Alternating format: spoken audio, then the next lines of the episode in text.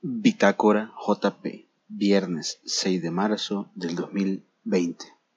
Hola, viewers, ¿cómo están? Y todavía no se me ocurre un nombre para ustedes, pero se me ocurrirá en su momento. En su momento será. Pero por ahora, empecemos con la segunda parte de los temas de las plataformas centralizadas y descentralizadas. Ahora le toca a las plataformas descentralizadas. Y claro, estas plataformas tienen muchísimo de dónde agarrarles, aunque lo voy a intentar resumir lo más posible para que sea entendible para todas las personas que estén escuchando esto. Y como la idea es que lo estén escuchando, porque si les estaría haciendo algún video, pero por ahora es audio y la idea es que ustedes lo disfruten y entiendan cómo funciona estas plataformas descentralizadas. ¿Ok? Bueno, en primero ¿Qué es una plataforma descentralizada? Como lo escribí en este, en este papelito, las plataformas descentralizadas no dependen de entidades de las cuales tengan dominio, sino que dependen de la comunidad, es decir, de diversa cantidad de personas que han creado la plataforma. Es decir, no solo de los desarrolladores, sino que quienes mueven la plataforma, que son la comunidad, eso es descentralización. Muchas plataformas centralizadas quieren suponer que hay comunidades detrás moviendo a la plataforma, pero en realidad no es así, sino que pues la misma entidad se encarga de su propio movimiento. En este caso, las plataformas descentralizadas no tienen codependencia de nadie más que la comunidad. Es decir, tú que estás escuchando esto, formas parte de una comunidad descentralizada, con solo formar parte de esta comunidad, crear contenido, escucharlo, verlo, ya estás formando parte de ello y estás ayudando a promover esto. Y a que funcione, pues gracias a que cada persona somos un nodo. Somos elementales para dichas plataformas. Ejemplo de esto es las plataformas en las cuales tú estás escuchando esto, si estás escuchándolo de Delivery o desde D-Sound. Por ejemplo, D-Sound depende de, de Steemit, que Steemit depende de Steam el blockchain de Steam. Dicho blockchain está basado en una diversidad de creadores, los cuales pues cada uno tiene sus comunidades o incluso pues la propia plataforma genera sus comunidades para que todo mundo las pueda utilizar. Es decir, tú puedes crear tu propio blog exclusivamente creado con las con los aspectos en código y todo del blockchain de Steam y a partir de eso distribuirlo con una comunidad para que sea funcional y sea distribuible. Las plataformas descentralizadas se distribuyen entre los participantes. Es decir, aquí no es de que tú vienes y que creas una, web y esta web eh, solo tú la controlas. No, aquí la controlan todas porque es de código abierto. Básicamente, algo así he entendido yo que es Steam. Yo no, no les voy a dar toda la información de cómo es Steam, pero espero lograr darles a entender un poquito cómo funciona. Otra de las plataformas que les puedo dar como ejemplo es Libre, libre.tv, donde ustedes pueden pues, visitar mi canal y básicamente escuchar estos podcasts. aprovechando eso, aprovechando el spam, spam ahí bien recolino, bien sabroso, pues es una plataforma que ha creado una comunidad bastante buena y bastante firme, en la cual poco a poco se han ido creando una especie de, de conglomerado, pero basado en la comunidad y hecho por la comunidad. Es decir, no lo controla Libri. Libri solo es el mundo de desarrolladores que provee y desarrolla el código fuente para que las personas sigamos dándole pues mecha esto. Es decir, para que le estemos dando ánimo, fuerzas y todo. Creando contenido, viendo contenido y de paso recibiendo recompensa, ¿verdad? Porque, la, porque con Libri tú recibes recompensas en LBCs, que son Libre Coins, Libre Coins, los cuales pues te sirven para ir a un exchange, intercambiarlos por fiat o intercambiarlos por Bitcoin o por otras criptomonedas. De la misma manera, Steam también funciona igual porque te, te permite recibir recompensas gracias a lo que tú has creado y publicado. Entonces, pues de esa forma, aparte de formar parte de una gran comunidad, valga la redundancia, también ganas tanto popularidad, ganas criptomonedas y tu contenido está totalmente protegido. ¿Qué ventaja tiene realmente eh, estas plataformas descentralizadas en el, en el área de soporte? ten en mente que al ser una plataforma guiada por la misma comunidad, tú puedes preguntar en la comunidad, hacer una publicación y preguntar si alguien te puede contestar X o Y pregunta. Muchas veces ocurrirá que sí te va a contestar ya sea una persona u otra u otra u otra persona. Siempre existirán respuestas. Eso es lo bueno. Eso es lo bonito de las plataformas descentralizadas. Codependen mucho de la comunidad. Es decir, si tú preguntas algo, alguien que lo sepa te contestará y sabrá qué decirte, básicamente. Es decir, hay soporte por parte de las mismas personas que conocen la plataforma. Entonces, no tienes que preocuparte porque no tienes el soporte necesario, porque tienes que mandar un ticket y esperar que te conteste alguien, y si no, tener que ir a los foros, ahí estar dando mil vueltas y consultar. No, simple y sencillamente en la misma plataforma preguntas y se te contestará.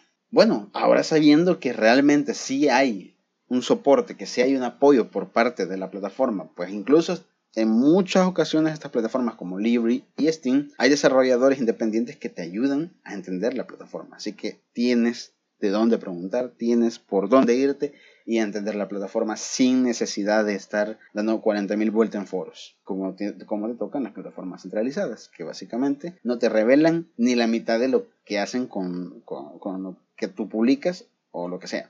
Ahora, Vámonos al ámbito de la privacidad. ¿Qué ocurre con el tema de la privacidad, señores? En el tema de la privacidad hay que tener un cuidado bastante específico, porque también se puede confundir un poco este tema. En algunas plataformas centralizadas existe este mismo mecanismo, pero no quiere decir que sea descentralizado, señores. Así que tengan cuidado. En las plataformas descentralizadas, por regla general, hay un encriptamiento de 2, 3, hasta 5, 10 capas, donde tú al poner tu información, que por generalidad no te piden mucha, sino que te piden un nombre, un apellido, si, lo deseas poner, un nickname y un correo. Y hasta ahí. Ahí no hay tales de que vas a poner un K, y, K, Y, C, porque no lo necesitan. Ellos no necesitan comprobar tu identidad, primeramente. Luego, aparte de eso, pues puedes tener anonimato completo. Es decir, si tú quieres crear una cuenta completamente anónima, referente a una marca, referente a una idea, lo puedes hacer con total libertad y nadie va a revelar tus datos. Primero porque es al no ser una plataforma codependiente de otra, tu información queda completamente bajo tus manos, bajo tu poder. Es decir, lo que tú pones en tu perfil te pertenece a ti. Y si en dado caso la plataforma quisiera jalar algo de esa información, gracias a sus propios algoritmos, esa información que tú tienes en tu perfil está cifrada. Es decir, es completamente privada solo para ti. O sea, los datos internos que tengas adentro de tu, de tu cuenta, como tu correo y cosas así, que normalmente son las que usan para darte spam, es privado y está totalmente encriptado. En muchos casos hay plataformas que incluso te dicen que si pierdes el acceso a X o Y, pues pierdes tu cuenta. Esa es una de las desventajas, pero también hay que saber cuidar nuestras propias cuentas, ¿verdad? O sea, no solo es, me la voy a crear y ya. No, es saber qué es lo que estás creando, guardar tu información correctamente en un lugar seguro para ti o tenerlo muy bien en tu cabeza, esa información. De esa forma, pues ninguna plataforma que, en la cual tú entres, que sea descentralizada completamente y que esté por lo menos adentro de una blockchain, que sería lo más preferible, puede llegar a robarte información porque todo está encriptado. Es decir, tu información está totalmente encriptada para que nadie pueda tomarla ni, ni, sacarla de tu perfil. Eso es bueno, digo yo. Otra de las cosas que podemos alucir también es el tema del control de actividad, cosa que, como expliqué en el podcast anterior, las plataformas centralizadas controlan cada rasgo de lo que tú haces para beneficio propio por el tema publicidad. En este caso, la publicidad la hace la comunidad. Si tú promueves la página, en muchas ocasiones logras obtener ciertas recompensas. No en formato de, referencias, no en formato de email, marketing, pero en muchas ocasiones sí. Todo depende cómo esté estructurada la plataforma. Por ejemplo, en Libri te da pues, las recompensas por promocionar el sitio de manera adecuada. Steam mm, tiene ciertas plataformas, siempre codependientes de su blockchain, que te dan recompensas por promocionar la plataforma, pero no es necesario en toda ocasión.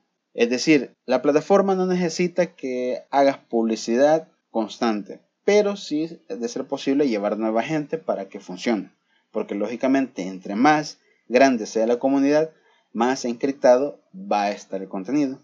Esa es una de las características de las blockchain, señores. Probablemente en un siguiente podcast hablaré de todo eso para que todos lo disfrutemos de manera amplia. En conclusión, las plataformas descentralizadas son el futuro, señores, porque tenemos privacidad, tenemos recompensas y muchas recompensas en todo caso. Y de paso, pues tu información está completamente protegida y encriptada para que no vengan incautos a quererte robar datos como tu correo, donde te estarían bombardeando con spam. Y como dije en el anterior podcast, en este también existirá un pequeño sorteo.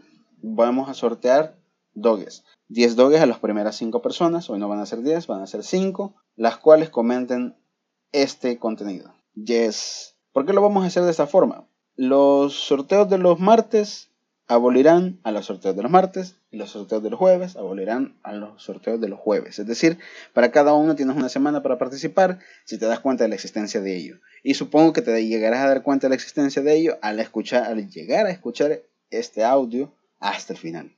Lo hago de esta forma para poder fidelizar a las personas, señores. De esta forma ustedes entenderán que funciona. Si estás en Libri, en la descripción encontrarás varios enlaces de interés en los cuales podrás encontrar tanto mis redes sociales como otros enlaces que sé que te pueden interesar.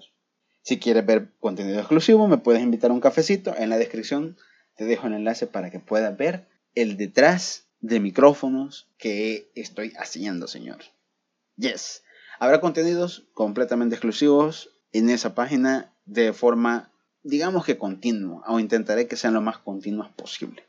Yo soy Irving JP, espero que lo hayan disfrutado y que todo lo que hayan escuchado les sea de utilidad.